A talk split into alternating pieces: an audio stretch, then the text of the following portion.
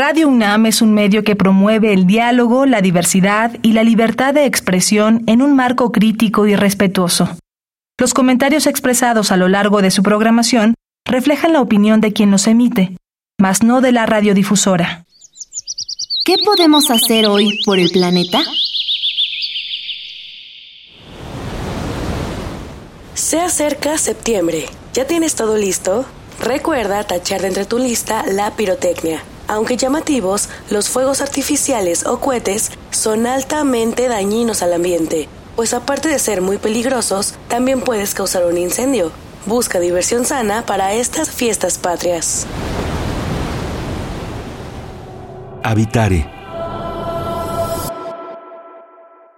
Hola, ¿qué tal? ¿Cómo están? Bienvenidas y bienvenidos a una nueva transmisión de Habitare, Agenda Ambiental Inaplazable. Me da mucho gusto saludarles. Yo soy Mariana Vega y como cada semana tendré el gusto de conocer más sobre un tema fascinante al lado de la doctora Clementina Kiwa. ¿Cómo estás hoy, Clementina? Muy bien, Mariana, súper emocionada. Bueno, ya, ya no sé si debo decir que súper emocionada, porque siempre me emociono mucho, pero ahora traemos un tema, la verdad, muy bonito, porque vamos a platicar del tiburón ballena, que es un animal espectacular que nos visita cada verano en las costas del mar Caribe mexicano. Y para platicar sobre eso, tenemos el gusto de tener con nosotros a Rafael de la Parra, que es hidrobiólogo de la Universidad Autónoma Metropolitana y es director ejecutivo de la organización no lucrativa Choj Ajawil AC. Bienvenido, Rafael. Hola, Clemen. Hola, Mariana. Hola, Liz. Es un placer, un gusto y sobre todo un honor estar compartiendo con ustedes pues un poquito de lo que hemos venido recabando de información acerca de este, como ustedes bien lo dijeron, majestuoso organismo que nos visita cada verano. Así es, y con esa majestuosidad iniciamos este gran programa para conocer más sobre los tiburones del Caribe mexicano. Quédense con nosotras, esto es Habitare, Agenda Ambiental Inaplazable. Empezamos. El Instituto de Ecología de la UNAM y Radio UNAM presentan Toma segundos destruir lo que ha crecido en años. Toma horas devastar lo que se ha formado en siglos. Tomar acciones para rescatar nuestro ambiente solo requiere un cambio de conciencia. Habitare. Agenda ambiental inaplazable. Ciencia, acciones y reacciones para rescatar nuestro planeta. Nuestra, casa.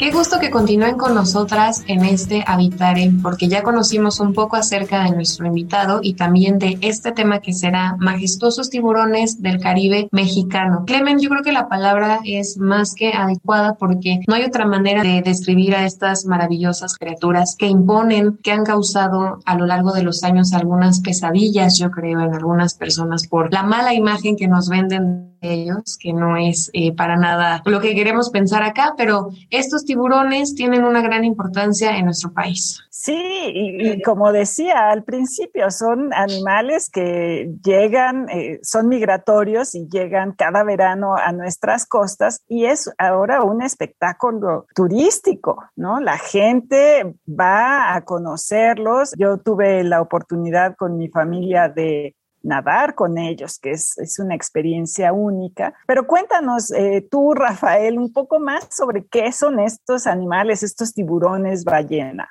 Bueno, como su nombre eh, inicial lo dice, son tiburones, no son ballenas. Se les eh, acopló el nombre, sería la segunda parte, como ballenas. El apellido. ándale, por su gran tamaño, y por la forma de alimentarse. El tiburón ballena es el tiburón más grande y por tanto es el pez más grande del mundo. Los tiburones son peces cartilaginosos y por lo tanto estamos hablando de los peces más grandes del mundo y se les dice también tiburón ballena porque se alimentan de plancton, al igual que las grandes ballenas filtradoras. Solamente hay tres especies de tiburones que filtran de esta manera que son el tiburón ballena, el tiburón peregrino y el tiburón megaboca o bocón. No hay una traducción exacta, ¿no? Pero bueno, aquí tenemos el gran privilegio de recibir cada verano, bien puntualmente, están aquí a partir de abril, a veces un poquito más tarde, y nos acompañan por cerca de cuatro meses en una agregación increíble que puede constar hasta de 400 organismos de esta especie. Entonces es un gran privilegio, como mencionaba, pero a la vez es una gran responsabilidad. Nada más para ponerle un tamaño al tiburón ballena, son animales que llegan a medir 20 metros de largo. O sea, es en serio ese tamaño que representa el de una ballena, ¿no? Son muy grandes. Así es, es totalmente imponente y este, llamemos espectáculo de la naturaleza que podemos presenciar las personas, creo que es algo que vale muchísimo la pena, pero me gustaría que nos contaras un poco más qué hay detrás de esto, Rafael, es decir, por qué se desplazan, hacia dónde se desplazan y sobre todo en qué condiciones viven actualmente es muy puntual tu cuestionamiento porque precisamente cuando comenzamos a, detectar su presencia en estas áreas al noreste de Isla Mujeres y al norte de Cabo Catoche, que se hizo famoso Holbox gracias a esto. En realidad estaban más bien al norte de Cabo Catoche y al norte de, Isla Contoy. Y eh, lo que estábamos observando es que de repente, de la nada, empezaba a aparecer uno por aquí, otro por acá, y al rato eran 17, y finalmente al noreste de Isla Mujeres hasta 300, 400 animales. Vienen aquí básicamente a alimentarse pensábamos en un principio que posiblemente vinieran en una ruta migratoria de sur a norte, porque el periodo de mayor observación o de mayor incidencia para Honduras es abril, marzo, abril, después en Belice, mayo, junio, aquí los vemos julio y agosto con mayor incidencia, y en el norte del Golfo de México a finales del otoño. Entonces, pues era una sensación, un sentido lógico el pensar que venían migrando de sur a norte. Hoy sabemos que estos organismos eh, están dispersos por todo el, océano y cuando suena la campanita de alimentación, todos se congregan para comer. Las grandes agregaciones que hemos visto de estos organismos son principalmente de alimentación. Fíjate qué padre, porque muchas veces el motor o la causa de estas migraciones tiende a ser para reproducirse o para parir, ¿no? Y bueno, se nos olvida que otra razón puede ser el alimento, ¿no? Como, como sucede con muchas aves que buscan mejores condiciones de alimentación y para vivir migrando de norte a sur, pero nunca pensamos eh, en animales marinos. Y bueno, eh, estaba yo viendo que recientemente publicaron un artículo en una revista internacional en la que reportan que estas migraciones o el movimiento de estos animales coincide con el movimiento de los barcos. ¿Qué es lo que está sucediendo y qué es lo que observaron? Realmente no es que coincida, sino que los tiburones, al igual que las ballenas, han tenido sus rutas de migración o sus caminos de migración y de movimiento en el mar y realmente nosotros somos los que estamos invadiendo, tratando de acortar el llevar nuestros artículos de un lado a otro y pasamos por encima de esas rutas o de esos caminos que ya tienen ellos definidos. Entonces, este artículo del, del, cual estás haciendo mención se publicó el año pasado, colaboramos en él muchísimos investigadores de todo el mundo y se recabó la información mediante los resultados que hemos obtenido con transmisores satelitales. Entonces aquí no hay vuelta de hoja, eso nos dice la verdad, ahora sí que la neta del planeta, por dónde están yendo estos organismos y cómo pueden ser atropellados por estos grandes buques. Entonces tenemos que respetar lo que ya existía antes de que nosotros llegáramos a este lugar con nuestros grandes barcos y nuestras maquinarias. Y ese trabajo que se realiza, Rafael, me pone a pensar en las características que hacen única a esta especie, es decir, cuando se estudian otros grupos de poblaciones, hay ciertas características que se toman en cuenta porque son complicados, ¿no? Hablando de estos gigantes marinos, me gustaría que nos compartieras un poquito qué les hace, digamos, especiales y cuáles son estas características que tienen. Es, es, algo fascinante. El estudio de los tiburones ballena comenzó realmente hace unos 20, 25 años, como que se dio un, momento en el que se disparó toda esta necesidad de conocerlos más, cuando se, se volvieron famosos, por así decirlo. en diversas partes, en Australia, en Tailandia, en Indonesia, en Filipinas, etcétera, y lo mismo de este lado, tanto en el, en el Golfo de California como aquí en, en el Caribe mexicano. Y lo que nos dimos cuenta es que la cantidad de información que tenemos de ellos era, por lo menos en ese entonces, así de pequeña. ¿no? Te lo puedo resumir rápidamente. Custó en todos sus años de investigador oceanográfico, vio dos veces tiburones ballena. Una de ellas fue aquí, al noreste de Isla Mujeres, porque son generalmente organismos solitarios, pero ahora sabemos que se agregan cuando hay una gran cantidad de alimento disponible. Son organismos muy grandes, como nos mencionó Clemen, que pueden llegar a 18, 20 metros. Eh, son de reproducción muy retardada, y además se sabe muy poco acerca de ellos, por lo tanto, para poder proteger algo necesitamos más conocimientos, más información y es en lo que estamos. Eh, tratando de obtener la mayor cantidad de conocimientos para poder crear conciencia en la gente para que los quiera, para que los ame y de esta manera los puedan proteger. Hemos tenido, perdón que, me siga, pero hemos tenido una, decepcionante mala percepción acerca de los tiburones, como mencionaban ustedes al principio, y pues es hora de cambiar esta percepción. Los tiburones ballena es como acercarse a una vaca, a un toro, a un gran animal que es inofensivo, y que, no pretende hacerte daño. Y uno de los grandes atractivos ahora en la región es el atractivo turístico, ¿no? Entonces, bueno, pensando desde esa perspectiva y obviamente desde la perspectiva eh, biológica, dinos por qué deberíamos como ciudadanos en la Ciudad de México preocuparnos por la existencia del tiburón ballena, porque a veces somos muy ciegos, ¿no? A lo que está sucediendo allá y somos muy egoístas, ¿no? Y decimos, bueno, a mí qué me importa un animal allá de lejos. ¿Y ¿Por qué? A últimas fechas se ha hablado mucho de la importancia de los grandes pelágicos, en especial y en particular de las ballenas, porque están reciclando los nutrientes. Estas eh, ballenas, por ejemplo, los cachalotes que se bajan a grandes profundidades a alimentarse y que después cuando están en superficie, pues hacen lo que todos los seres vivos hacemos. Una de sus funciones es defecar y de esta manera proveen de nutrientes a las capas que normalmente no tienen estos nutrientes. Esto es súper cierto, sobre todo para el Caribe. Las zonas caribeñas eh, han sido siempre consideradas como de baja productividad y por tanto, si los tiburones ballenas se están alimentando y también hacen sus necesidades en esta zona, pues van a estar proveyendo a su vez de los nutrientes necesarios para que se continúe esta red trófica o de alimentación y de energía.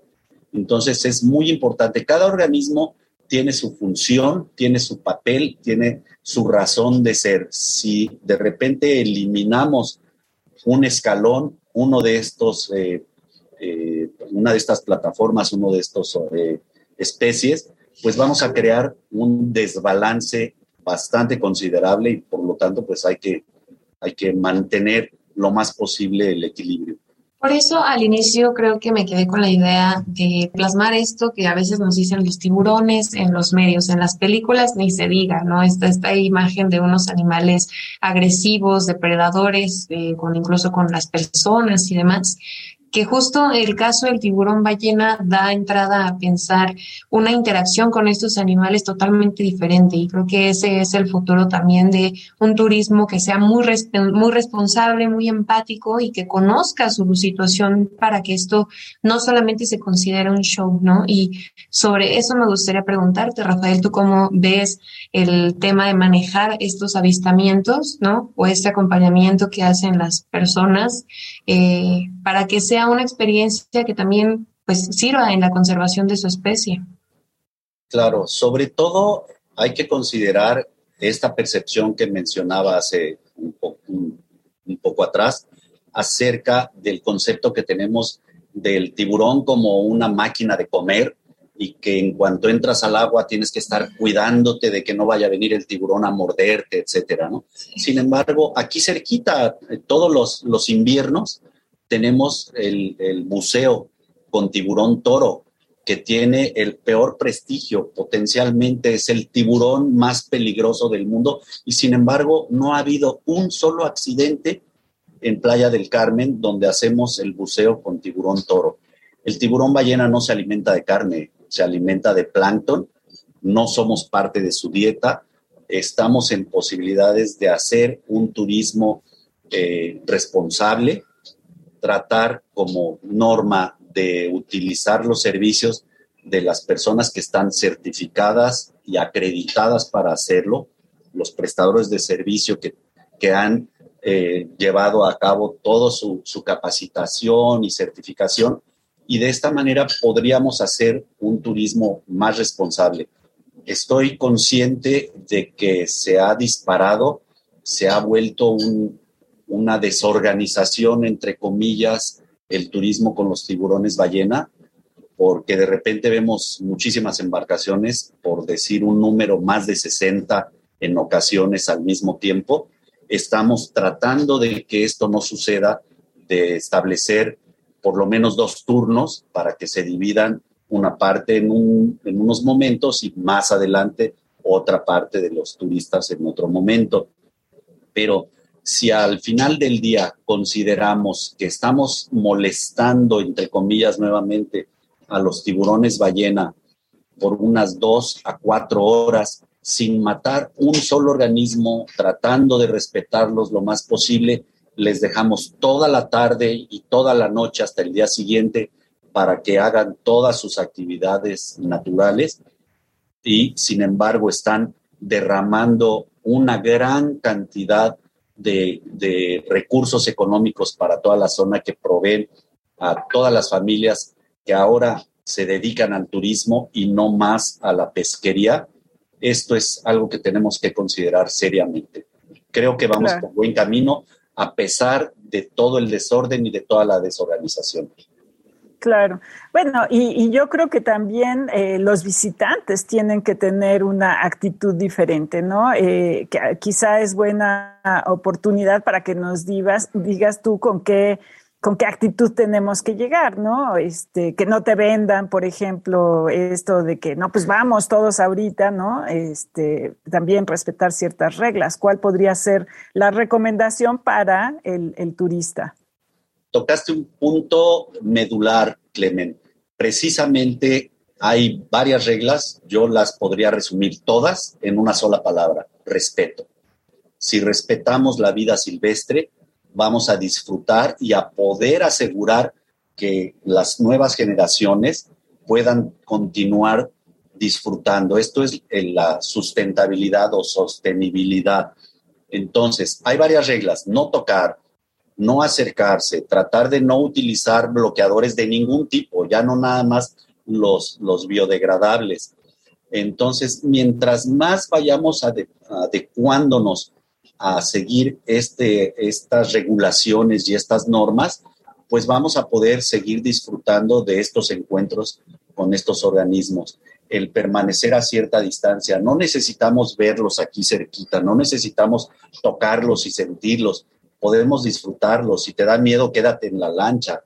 Este, entonces, es una, una gran oportunidad que tenemos de enseñarle a, a, todos los que nos visitan que sí podemos realizar una actividad no extractiva con respeto. Sería, a final de cuentas, muy no solo desesperanzador, sino de mucho coraje el pensar que hay estas indicaciones ya bastante claras que todas y todos podríamos adoptar si prestamos esa atención en la protección de esta especie, eh, tan solo para poder tener esto en un futuro. Quisiera preguntarte, Rafael, eh, y esto muy por el trabajo que has realizado, ¿no? Sobre todo el conocimiento que tienes, pero como persona que tienes este gran labor con una especie magnífica, como bien decíamos al inicio, podríamos imaginar en algún futuro un mundo sin tiburón ballena. Y con esto me, pego a la reflexión que siempre hacemos cuando pareciera que la pérdida de una especie nada más es eso, como ya no está, ¿no? Ya no lo vamos a poder ver en un futuro y demás. Pero, ¿tú qué piensas al respecto? Pues sería una gran pérdida, sería una lástima, nos dolería mucho a varios. Este, es, duro y difícil pensarlo, pero creo que aún hay esperanzas. Creo que hay mucha gente que estamos trabajando para procurar que esto no suceda, que no se dé esta ocasión. Y eh, aquí eh, quiero hacer mención de la gran sinergia que hay entre prestadores de servicios, guías, eh, las autoridades ambientales, investigadores, colaboradores.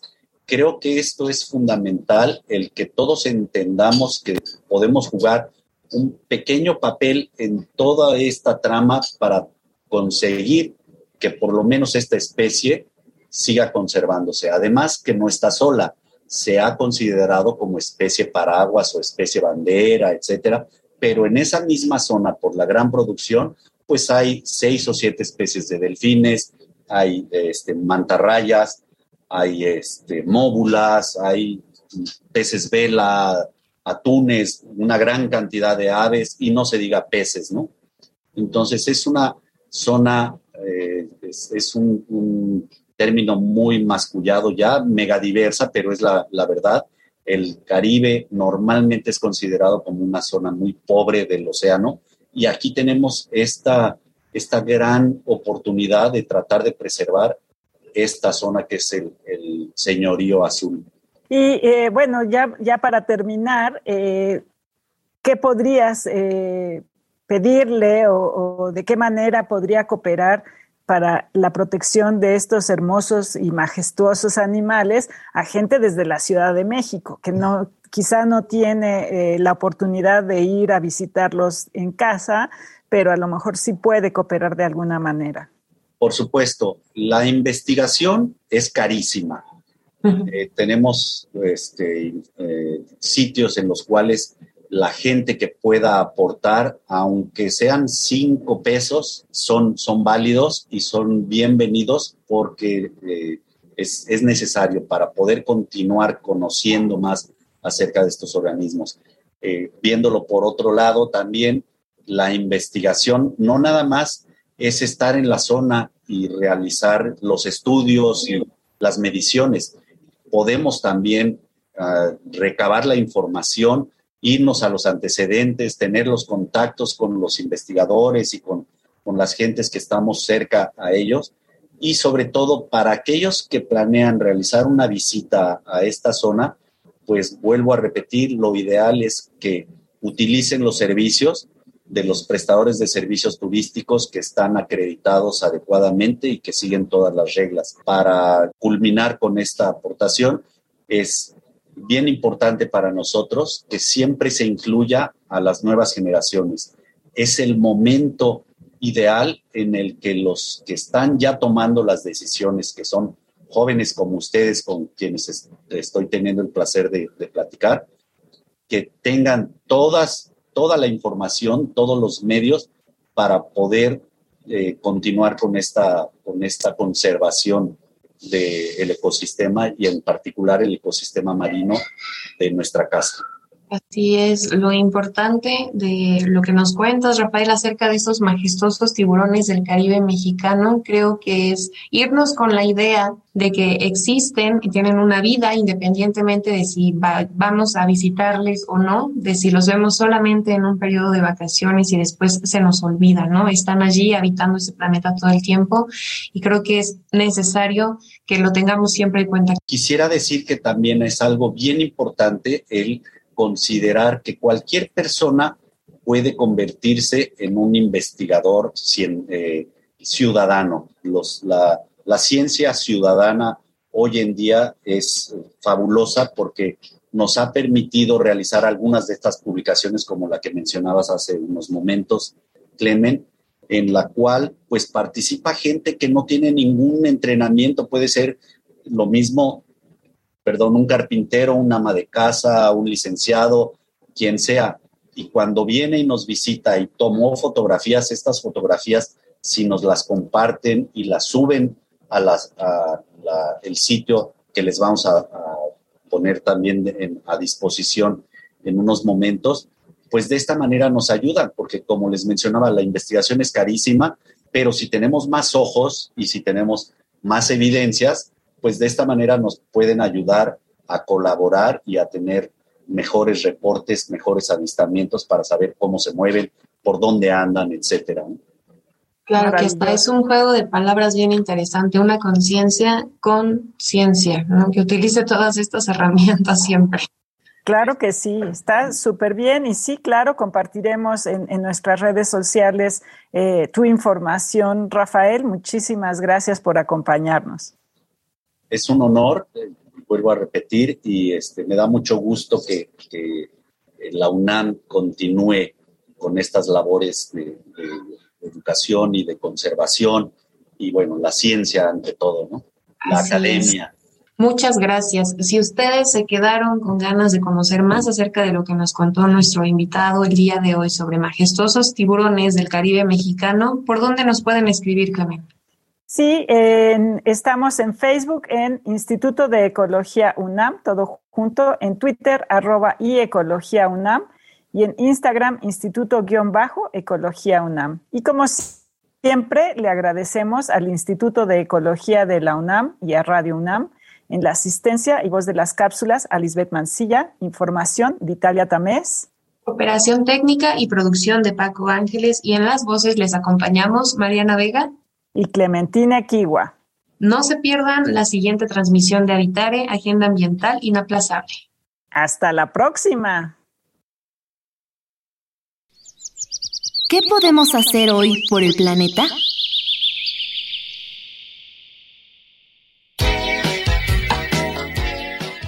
La gastronomía mexicana es una de las más famosas en todo el mundo por su diversidad de sabores. Si piensas cocinar algún platillo tradicional, asegúrate de comprar en tiendas locales que apoyen la economía de tu colonia y a la producción de alimentos comunitaria. Así, todos ganan.